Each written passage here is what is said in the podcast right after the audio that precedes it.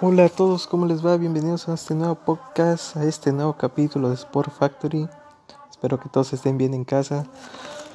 Hoy vamos a hablar de la acción que hubo a nivel futbolístico el día de hoy, empezando por la Liga de España, porque el Real Madrid recibía en el estadio Alfredo Di Stéfano a un Mallorca necesitado de puntos para salvarse del descenso.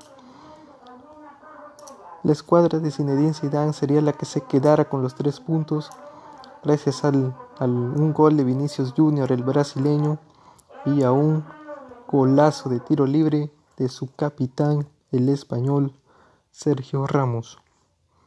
Así, los merengues en el y Estefano concretaron una victoria por dos tantos a cero y se mantienen como líderes, dejando en el segundo lugar al Barcelona. Y gracias a este triunfo parece, y tan solo parece, que Zinedine Zidane y su equipo se dirigen a levantar este trofeo. Ahora vayamos a la Premier League porque hubo un recital en Anfield. Sí, el Liverpool de Jürgen Klopp recibía al Crystal Palace para dar un paso más a esa Premier League que tanto anhela y que tanto desea. Las, acciones del partido las empezaría Alexander Arnold que a través de un majestuoso golazo de tiro libre pondría el 1-0 del partido.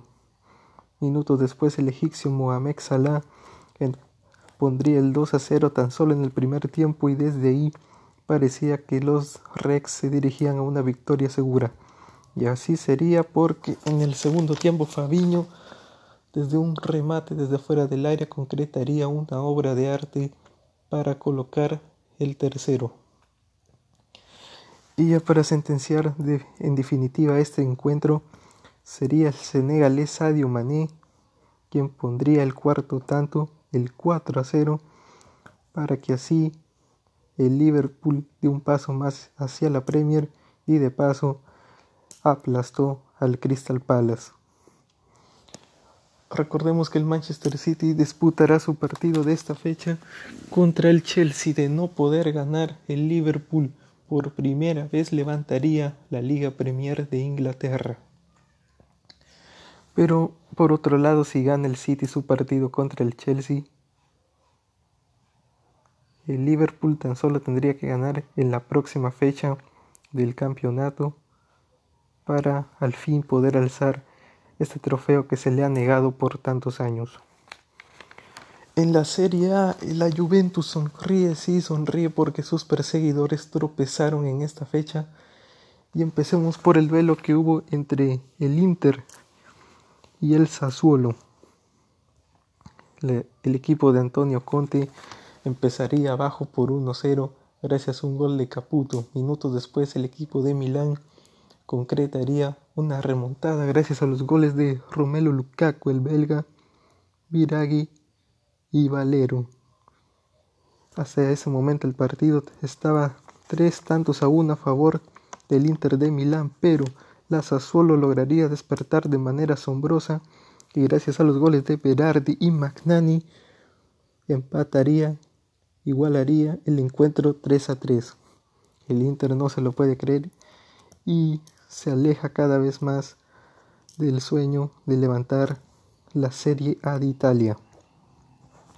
Por otro lado, la Lazio, que también estaba cerca de la punta, es otro que tropezó y ve más lejana la serie de levantar y ve más lejana la posibilidad de levantar la, el, el trofeo de primera división de Italia. Las, las las acciones del encuentro empezaría bien para el equipo de Roma porque la Lazio empezaría ganando por dos tantos a cero gracias a un autogol de Runs y a un gol de un futbolista de la Lazio, Savic.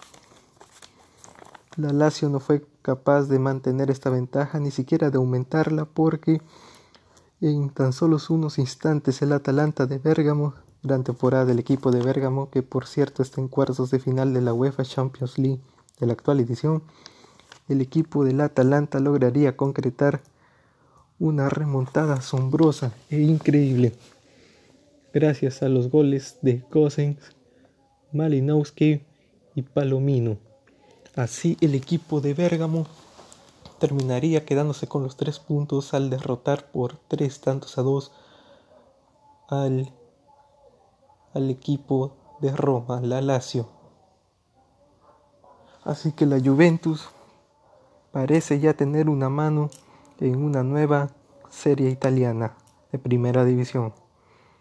¿Lo logrará o acaso la Liga de Italia se pondrá más candente? Eso solo lo dirá el tiempo. Bueno amigos, es todo por hoy. Nos veremos en el próximo capítulo. Chao, cuídense. Hasta la próxima. Nos vemos. Saludos, cracks.